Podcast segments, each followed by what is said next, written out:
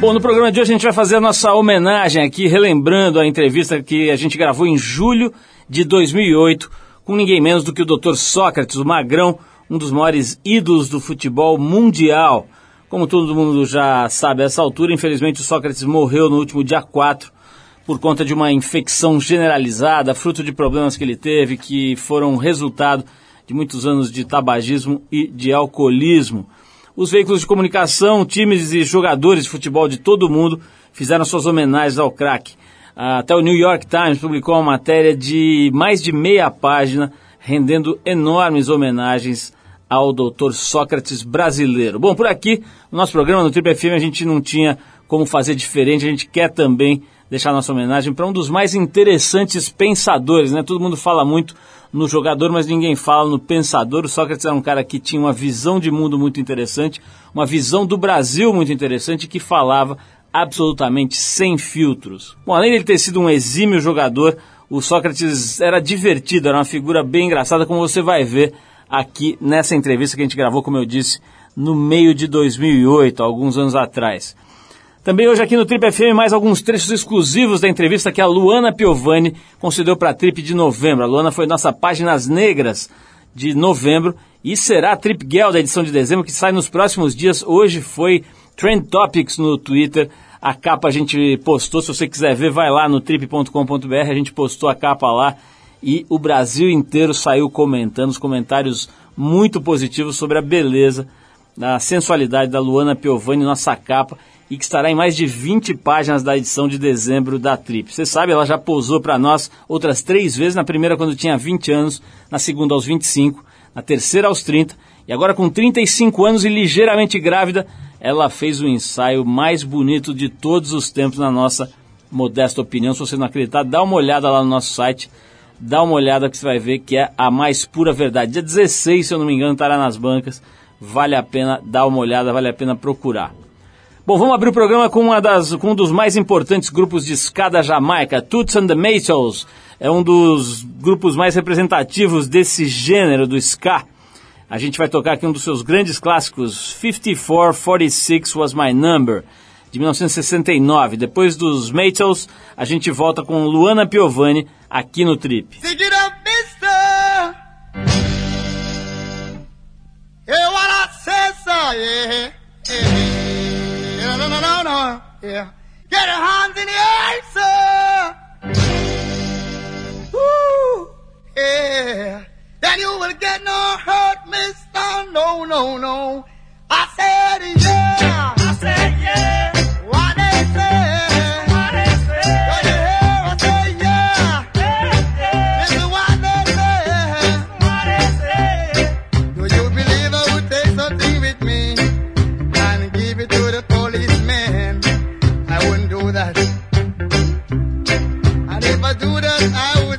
I wanna put the charge on me. I wouldn't do that. No, I wouldn't do that. I'm not a fool to hurt myself. So I was innocent of what they done to me. It was wrong. I just to me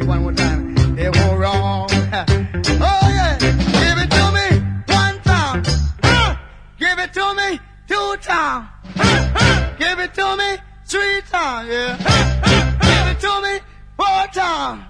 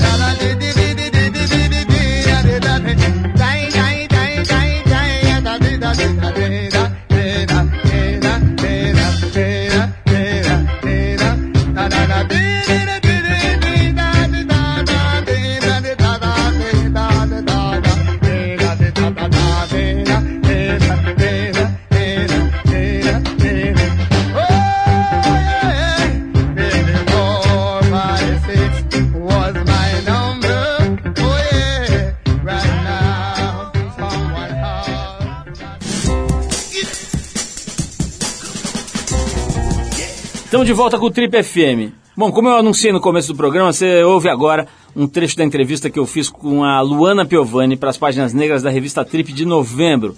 É, vale a lembrança que a Luana soltou o verbo na Trip de novembro e será a Trip Girl da Trip de dezembro.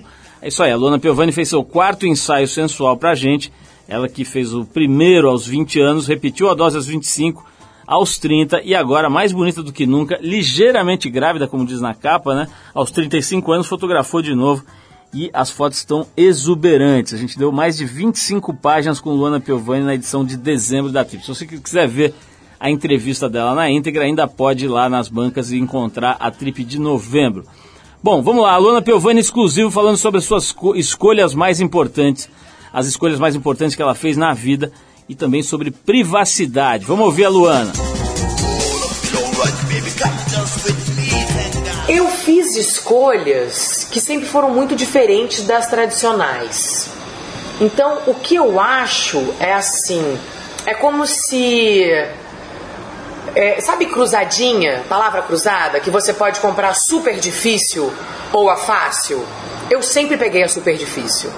Então, não que eu não ache as pessoas que fazem cruzada bem na fácil é, não importantes, mas eu acho que a cruzadinha que eu peguei, eu sei, é muito mais difícil que a dela. Então eu podia estar tá fazendo novela, eu podia estar tá fazendo todas as campanhas do mundo, eu já podia ter posado para Playboy três vezes, eu podia estar tá com a minha ilha em Angra, andando de helicóptero para cima e para baixo, mas eu não quero, eu quero que as pessoas me respeitem como ser humano, eu quero que as pessoas entendam que o paparazzi não tem direito de me seguir. É essa mesma história, a gente não sabe o que é privacidade. A gente hum. não sabe como é bom ser. Anonimato. Exatamente. Só quando você perde é que você sabe que você teve. É muito incômodo você ser observado 24 horas por dia. Você não pode tirar a calcinha da bunda, você não pode coçar o seu nariz, você não pode ter brigado com ninguém e estar tá com uma cara baixo astral, você não pode estar tá com o olho inchado porque seu avô morreu. Você não pode nada, porque tudo vira notícia e as pessoas especulam. Então, porque seu avô morreu, vira que você foi demitida. É, entendeu? Então, assim, você tá coçando o nariz, vira você tirando meleca do nariz. Então, assim, é muito pesado. A gente ouviu um trecho da entrevista com a Luana Piovani, atriz Páginas Negras da Trip de novembro, e que estará no ensaio sensual e nas capas da Trip de dezembro.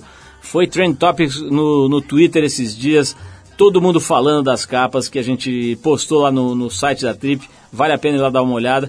E para você ler a entrevista completa, é só acessar o site também, o trip.com.br, ou ir nas bancas que ainda tem a edição da Trip desse mês de novembro, né, do mês passado de novembro. Para ver as fotos, Vai lá na banca que é o melhor jeito de ver, registrado no papel. É sempre muito gostoso de folhear e de ver. Vai lá e garanta a sua trip de novembro. A de dezembro, em breve, nas bancas. Dia 16 ela sai. E daqui a pouquinho a gente resgata a entrevista que fizemos em julho de 2008 com Sócrates brasileiro Sampaio de Souza Vieira de Oliveira, o Dr. Sócrates, um dos maiores ídolos do esporte mundial, craque da seleção brasileira e do Corinthians, que infelizmente nos deixou no último dia 4 de dezembro.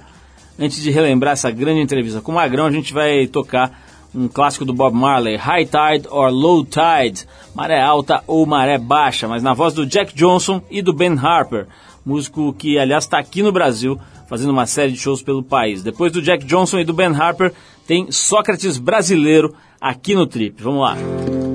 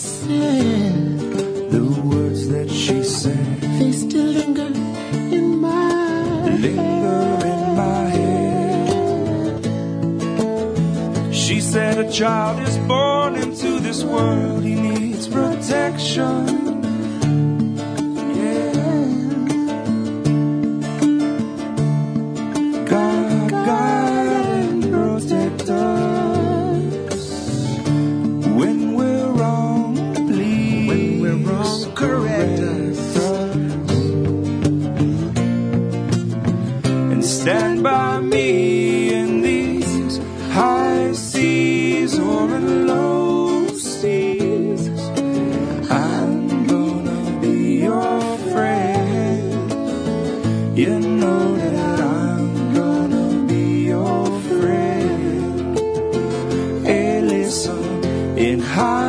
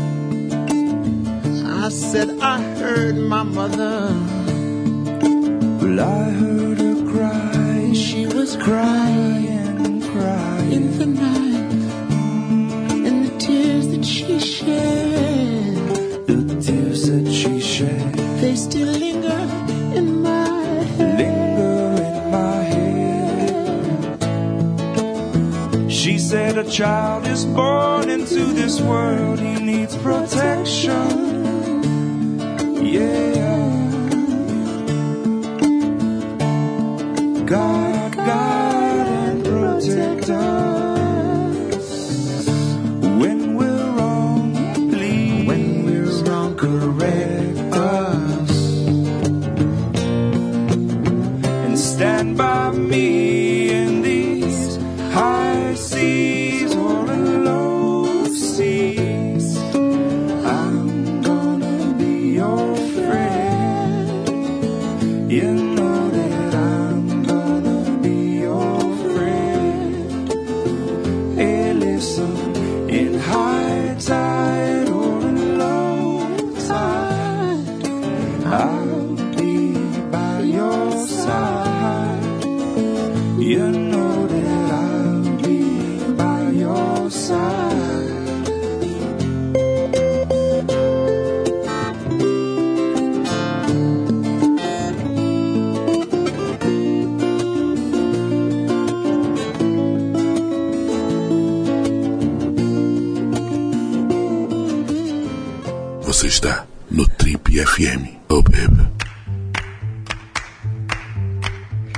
como eu anunciei no começo do programa, hoje o Triple FM relembra o papo que a gente teve aqui com o Sócrates em julho de 2008, um dos maiores ídolos do esporte brasileiro que felizmente morreu no último dia 4. Vamos ouvir então essa conversa com o Sócrates que foi muito divertida e muito rica. Vamos lá.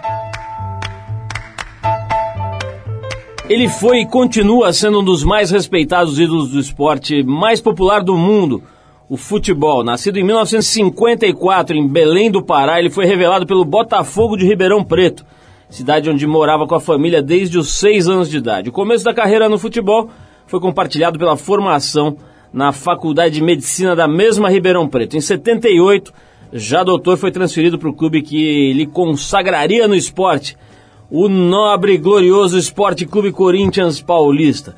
Deixou sua marca no Clube Paulistano de 78 a 84. Não só pelas jogadas maravilhosas, pelo seu estilo elegante de jogar e pelos títulos conquistados, mas também por ter encabeçado um dos mais importantes movimentos do futebol nacional, a famosa democracia corintiana, que certamente foi um divisor de águas na forma como os jogadores se comportavam diante dos cartós, diante do, do- da imprensa, enfim, diante da sociedade, inclusive. Em pleno regime militar, o movimento pregava, entre outras coisas, a liberdade total dos atletas fora do gramado e a participação por votos nas decisões mais importantes do clube. Ele estreou na seleção brasileira em 1979 e fez parte do esquadrão que disputou as Copas de 82 e de 86. Antes de pendurar a chuteira, ainda atuaria na Itália pelo Fiorentina e de volta ao Brasil ainda no Flamengo. Também jogou no Santos e mais uma vez no Botafogo de Ribeirão Preto. Ele é irmão mais velho de outro super craque da bola, já esteve por aqui com a gente algumas vezes, o Raí. Já deu para perceber que a gente está falando de Sócrates brasileiro, Sampaio de Souza Vieira de Oliveira. Tem mais uns nomes, mas o programa só tem uma hora. A gente pegou só os principais. Estamos falando aqui com o famoso Magrão, doutor ou simplesmente Sócrates. Sócrates, mó barato te receber aqui. Finalmente conseguimos um espaço na sua agenda conturbada. E eu te falei, né? A gente já teve aqui a, a, o prazer de receber o Raí algumas vezes, mas queríamos o primogênito da família, Souza Vieira de Oliveira, e finalmente temos esse prazer. Obrigado por você ter vindo, Sócrates, antes de mais nada. Paulo, obrigado a vocês, é um prazer estar aqui. Vamos ver se a gente faz um, uma boa troca de bola. Vamos bater uma bola aqui. Sócrates, começando já de cara com essa história que eu estava lendo aqui, a, sua, a introdução, né, um pouco da história da sua vida e vi que já em 78, 79, na época da, da democracia corintiana, vocês estavam ali, os jogadores se reunindo para exigir certos direitos. E esses dias eu confesso que eu não acompanho muito futebol assim de perto, mas estava vendo de novo essa conversa sobre concentração, né? É, alguns jogadores reclamam, outros acham que faz sentido, etc. Quer dizer, passou tanto tempo, estamos falando aí de 30 anos, né, mais ou menos, Isso. 78 para cá. Continuam essas discussões, continua o futebol, continua mais ou menos no mesmo patamar que você deixou, só, só evoluiu em termos de, de grana. É, quer dizer, a questão da relação do jogador com o Cartola, com o clube, com a política do esporte, daria para dizer que evoluiu muito ou continua mais ou menos nos mesmos patamares ali da época? É, na verdade, o futebol se tornou um grande negócio. Isso gera muita riqueza, quer dizer, os dividendos são são claros, né? Estão, muito palpáveis. Agora, de resto, pouco se modificou. Continua sendo aquela coisa conservadora, muitas vezes reacionária. E o exemplo da consideração é bem claro. Para que, que você é, isola determinado indivíduo, determinado profissional, para que ele possa produzir naquilo que lhe diz respeito, né? Se fosse assim, um cirurgião cardíaco, por exemplo, não, não teria família. Né? o cara tem que operar todo dia e, e nem por isso ele deixa de viver na sociedade. Agora o jogador é tratado como criança, né? Na verdade é bem isso. A consideração serve para tirar. Tem videogame, pebolinho, é. né, um parquinho, é isso? É, é, é, é como você, em vez de educar, né, você evitar que ele faça besteira. Você tutela, né? É exatamente. É. como se fosse uma criança de dois anos que começa a andar e você, em vez de, de ensiná-lo a conviver com, com as, todas as novidades que ele, que ele tem pela frente, você tira, por exemplo, todos os artefatos que tem em cima da mesa de centro da tua casa, para que ele não derrube e não quebre. É mais ou menos isso, quer dizer, é, é uma, é uma proteção besta, porque está tirando responsabilização profissional e, consequentemente, impede que essas pessoas cresçam. Mas, na verdade, o fundamento filosófico disso é exatamente esse.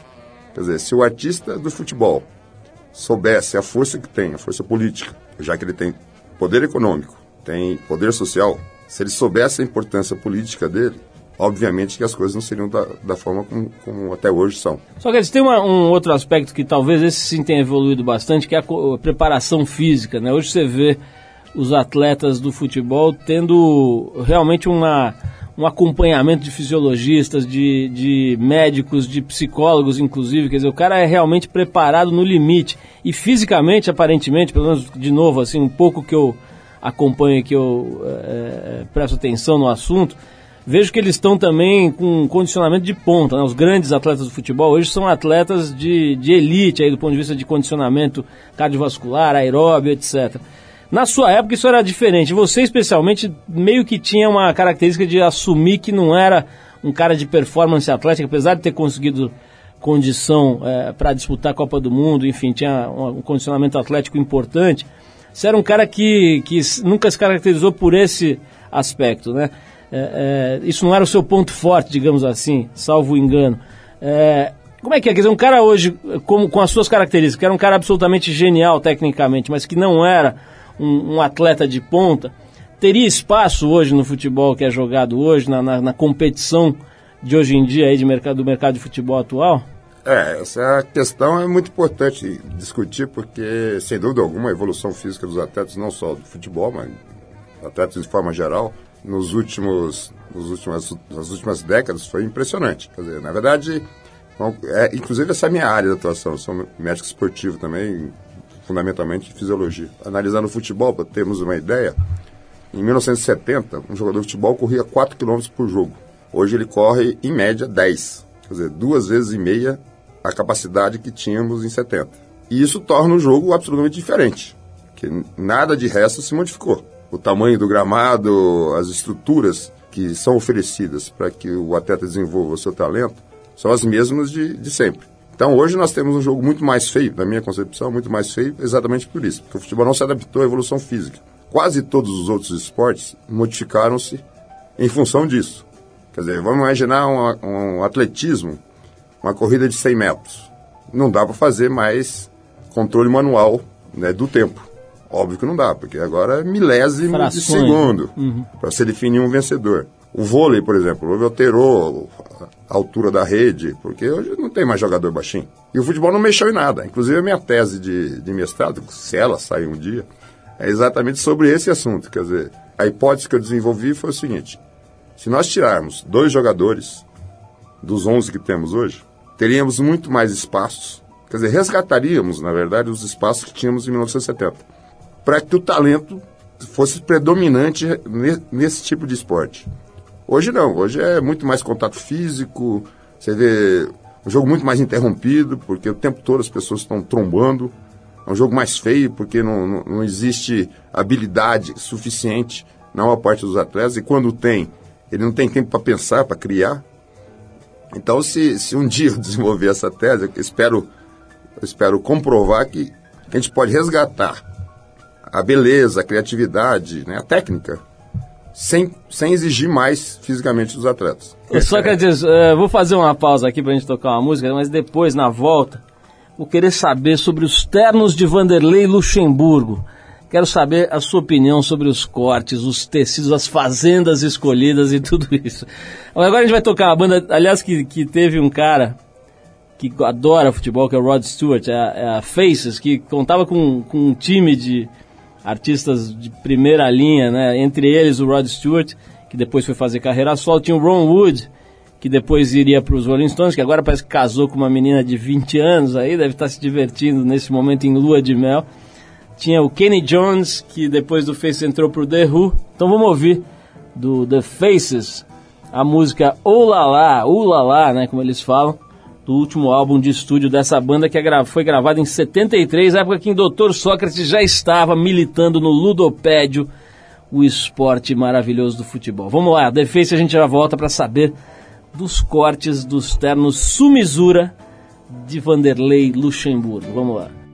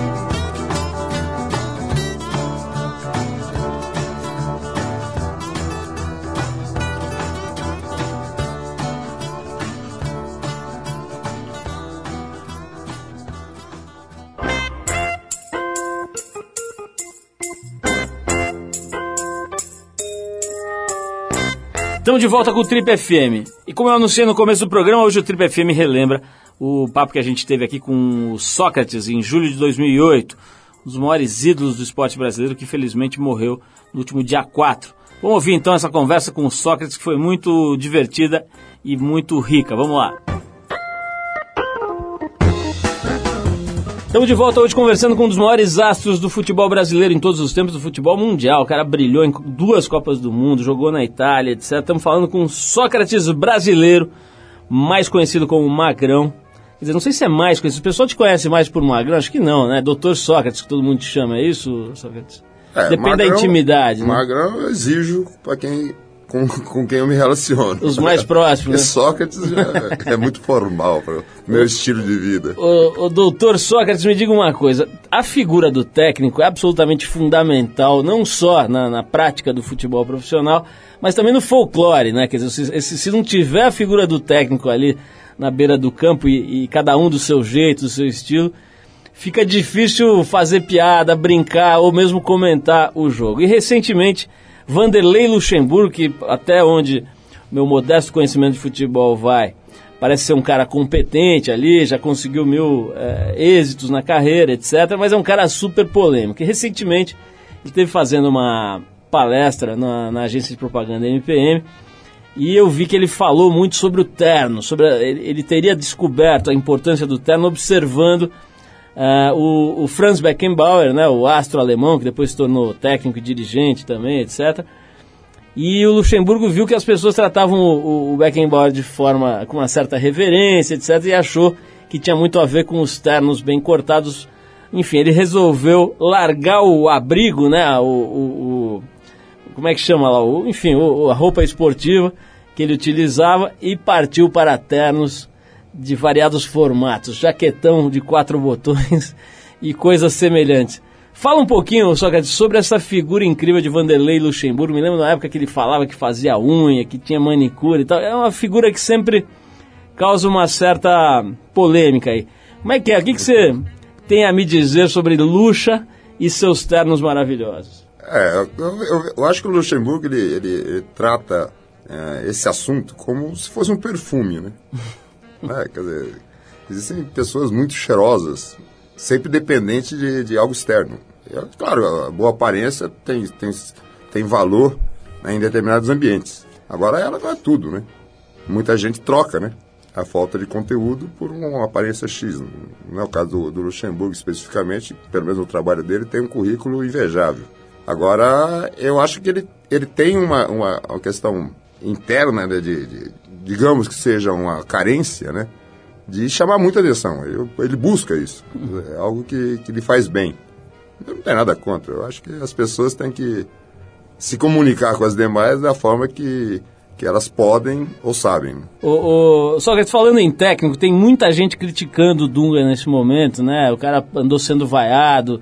O que, você acha da performance do Dunga hoje, do time que ele está montando, das experiências que ele tem feito, da forma como ele comanda, né? Uma forma que lembra um pouco os técnicos mais antigos, autoritários, etc. Como é que é a tua opinião hoje sobre o técnico da seleção brasileira? Ah, não dá para falar sobre o trabalho dele, né? Porque teria que estar próximo, acompanhar de alguma forma para visualizar, né, a sua competência ou não.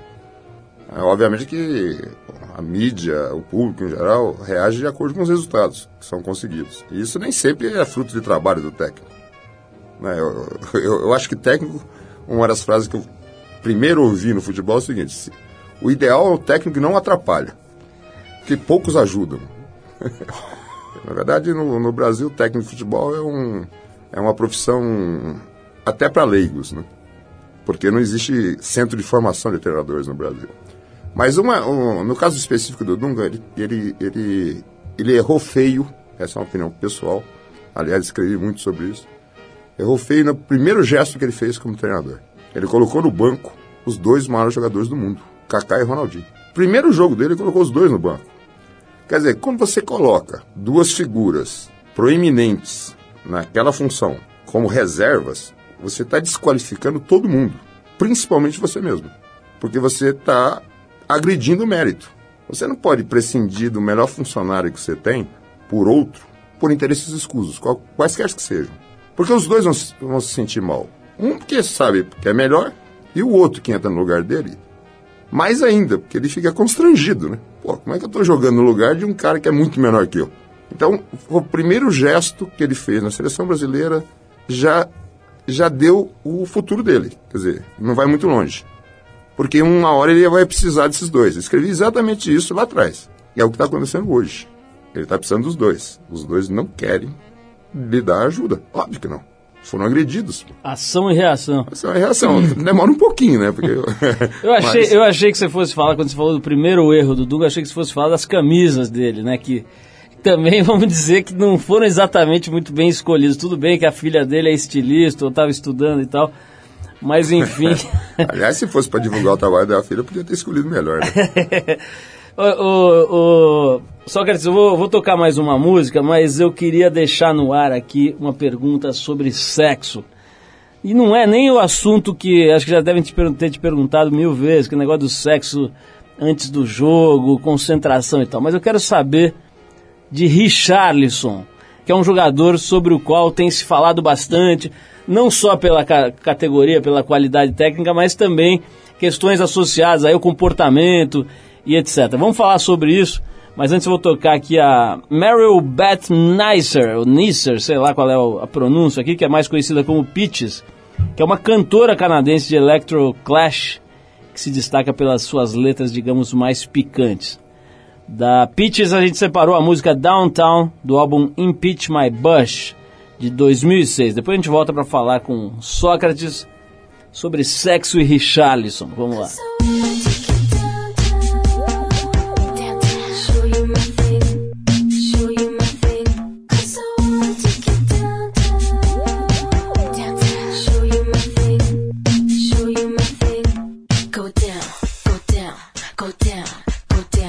Go down, go down, go down. Your face never saw the the bright lights, the walls that always invite. Get it right, no fright, you'll be there up all night.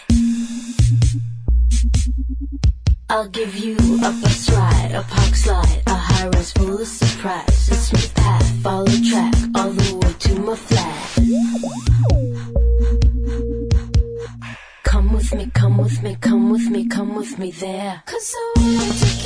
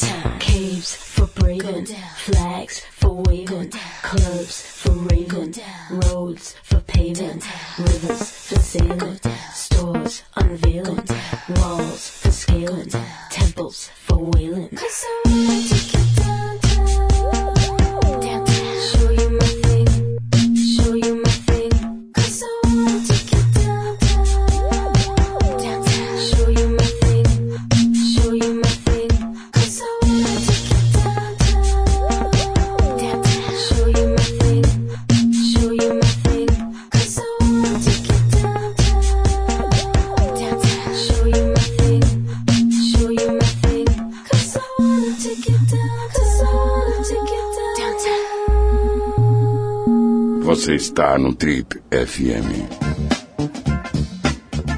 Estamos de volta, esse é o programa de rádio da revista Trip e hoje conversando com o mega star do futebol nos anos 80, nos anos 70 e 80, que é o Sócrates, um gênio do futebol. Me lembro de cada jogada do cara. O cara chegava lá, magrão, meio desengonçado, e fazia umas jogadas, ficava todo mundo, uns três dias depois, tentando entender como é que ele tinha conseguido fazer aquilo. Ô Sócrates, eu estava falando antes da gente tocar pitches aqui, sobre sexo. Na sexualidade e futebol são dois assuntos meio, meio tabu, meio polêmicos, né? O pessoal é um ambiente no fim bem machista, né? Bem conservador, como você mesmo disse. É, eu mencionei o Richarlison, que é um cara que toda hora fica especulando sobre a orientação sexual dele, mas tem mil outros assuntos e um absolutamente palpitante ainda agora, que é o caso do Ronaldo, né? Quer dizer, a história toda, aquele rolo todo no qual ele se viu metido, com o perdão da expressão, né? É, enfim, aquela confusão com travestis e, e não sei mais o que. Como é que é, Sócrates? O ambiente do futebol continua sendo um tabu, quer dizer, o sujeito que eventualmente for gay não pode assumir, sob pena de ser execrado, de ser é, é, praticamente expelido dessa atividade. Como é que a tua análise, você é um cara que sempre teve uma cabeça progressista aí, olhou para as coisas de forma arejada, que, que acontece com a sexualidade e o futebol? O que está pegando ali? É, eu, eu acho que mudou muito, né? Se, for na, comparar com o período que eu estive no, nesse mundo, é, hoje está mais aberto, claro.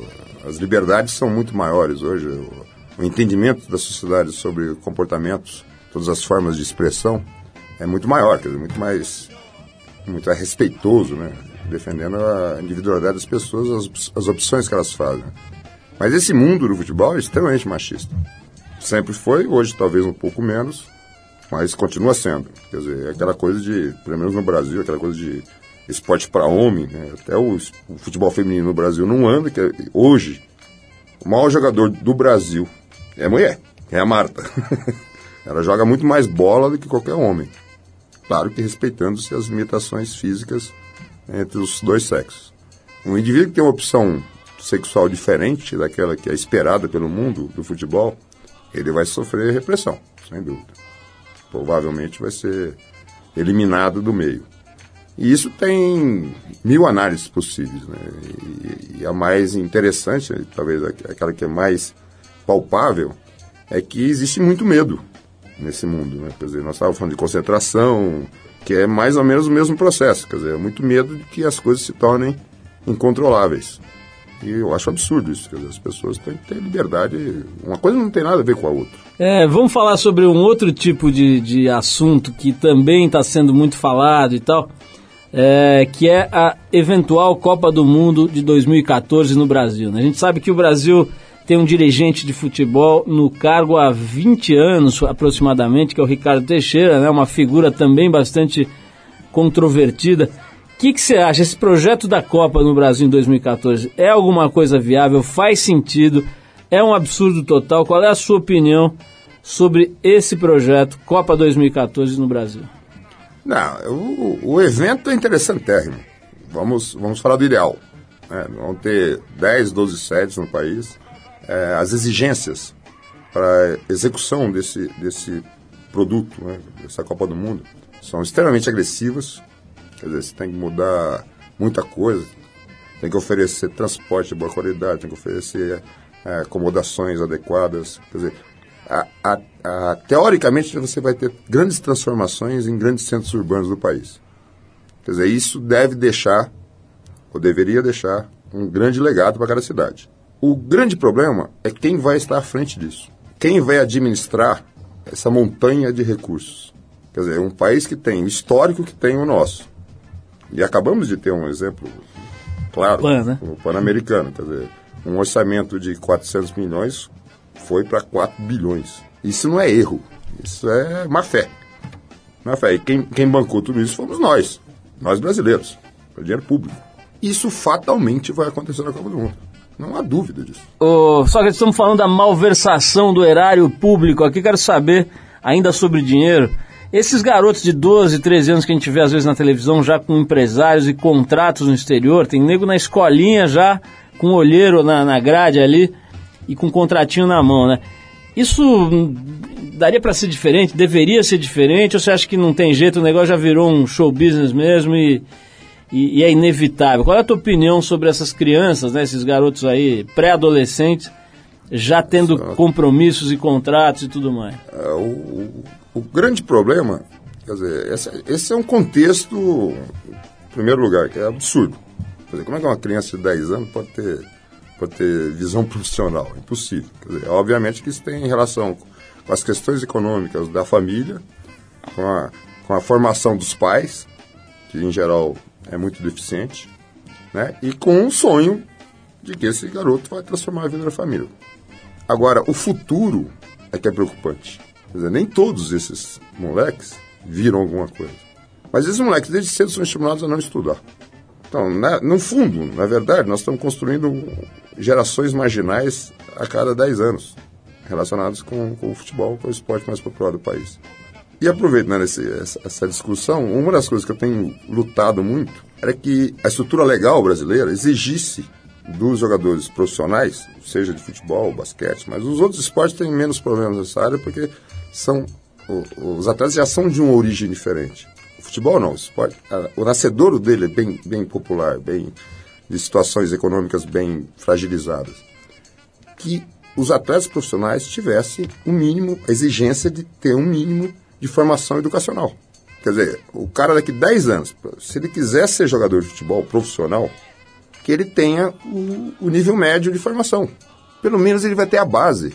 Se ele não virar jogador de futebol, pô, dali para entrar na universidade é um pulo. Dali para entrar no curso profissionalizante é um pulo. Agora, o cara que nunca estudou, que é analfabeto, ele vai ser o quê? Se não for jogador de futebol. Só que me fala uma coisa, um aspecto que eu acho que é interessante. Você, como médico e especializado em fisiologia do esporte, como é que é para um atleta, quer dizer, do nível que você chegou, né, de, de ser um dos atletas mais conhecidos do mundo, disputar a Copa do Mundo e tal, quando para, o negócio deve ser sério, né? Quer dizer, você falou agora há pouco do Ronaldo, quer dizer, o cara dá uma parada, no caso dele já existe uma tendência para ganhar peso, etc. Como é que é o aspecto físico e psicológico? Você já parou faz muito tempo, né? Mas como é que é o aspecto físico e psicológico? O cara se bobear, entra numa depressão, numa, numa sensação de decadência? Como é que foi no seu caso? Como é que você acha que as pessoas lidam com isso? Né? Uma carreira que de repente tem um dia para acabar. É, o problema é sério.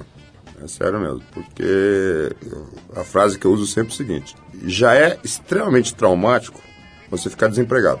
Você imagina se deixar de ter profissão. Quer dizer, perspectiva zero. Se você não estiver preparado para outro tipo de atividade profissional, você fica isolado da sociedade.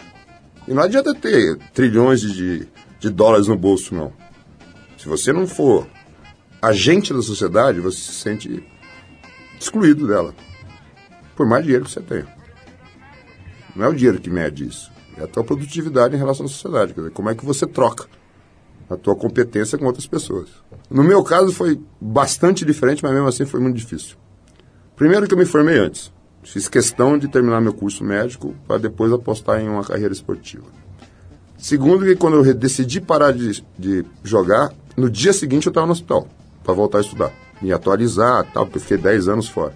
Mesmo assim, todo, todo o contexto externo é difícil de você administrar. Primeiro que muda a tua vida totalmente, quer dizer, a tua rotina deixa de existir. Você vai criar uma nova rotina, quer dizer, a sua relação com o mundo, quer dizer, as suas responsabilidades e o cara sai de uma, de uma atividade, vamos analisar um cara que foi muito bem sucedido, em que ele foi rei.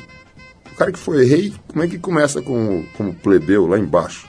É difícil, muito difícil o cara entender, em primeiro lugar, aceitar e lutar.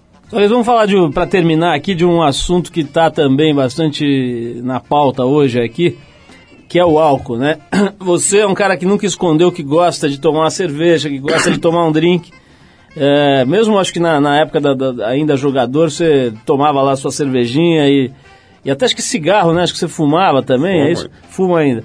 Como é que é? Quer dizer, um médico, um cara que entende com clareza o que é a, a, o álcool, quer dizer, que tipo de efeito ele produz no organismo, até a criação da dependência química, etc., nos casos mais extremos.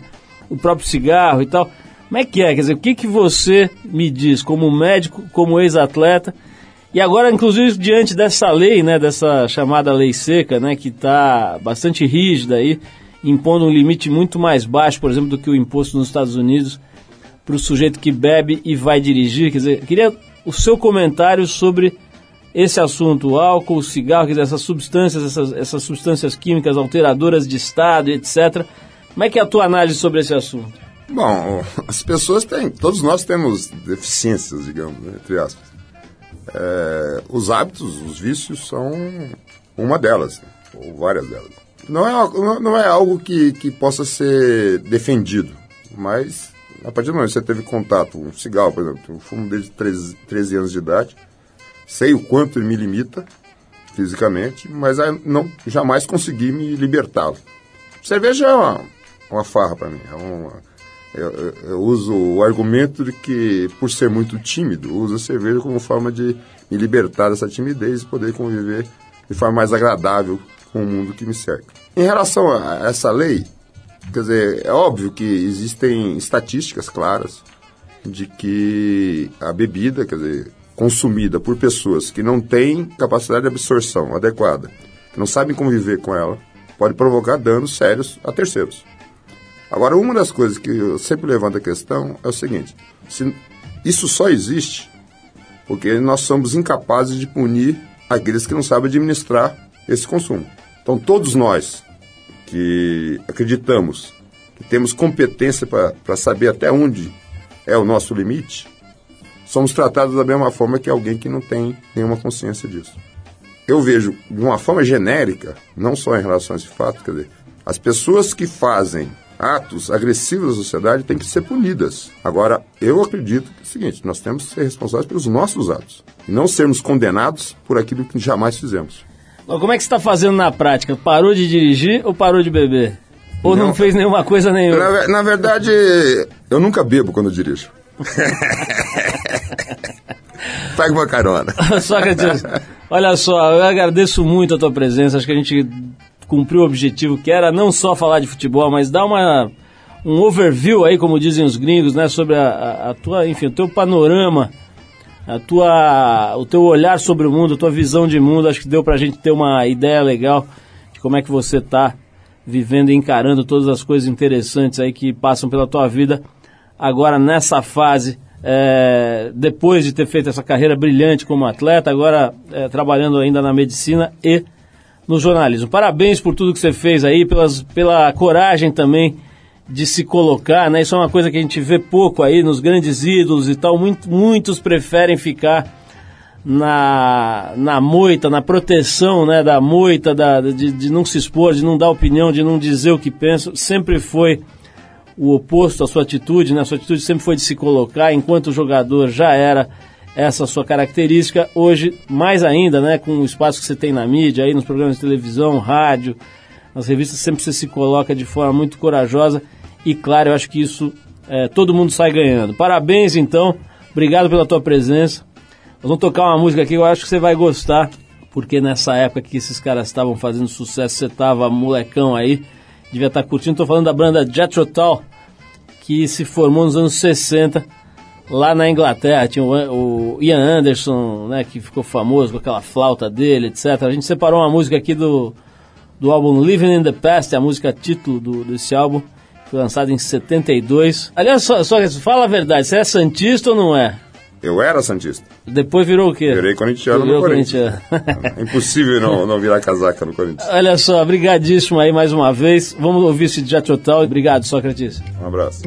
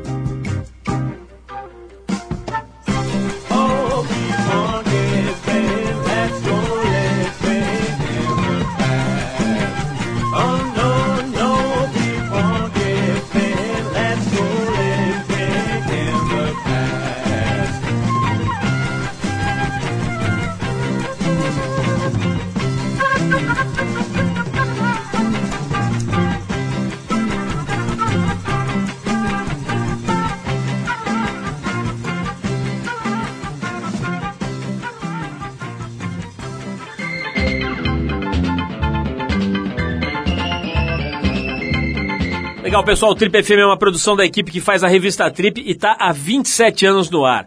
A apresentação é de Paulo Lima, produção e edição de Alexandre Potashev. Para falar com a gente, você pode escrever para rádio@trip.com.br ou então pode adicionar a gente no Twitter. A gente está lá no arroba revista underline trip. Bom, para quem perdeu o programa de hoje, quer escutar de novo ou quer conhecer melhor o nosso trabalho, vai lá no trip.com.br. Lá você vai encontrar um arquivo com centenas de entrevistas feitas por aqui nos últimos 11 anos. E você vai poder baixar essas entrevistas para escutar a hora que quiser, onde quiser. Você também pode acessar esse arquivo pelo aplicativo da Trip para o iPhone. É só procurar lá na Apple Store, que ele é gratuito. Tem também o aplicativo para o iPad, tem um monte de coisa legal lá na Apple Store relacionada à Trip. Na semana que vem a gente volta nesse mesmo horário com mais um Trip FM para você. Lembrando que às terças, agora às 11 da noite, tem a reprise do programa aqui na Eldorado Brasil 3000. Abração para todo mundo e até a próxima.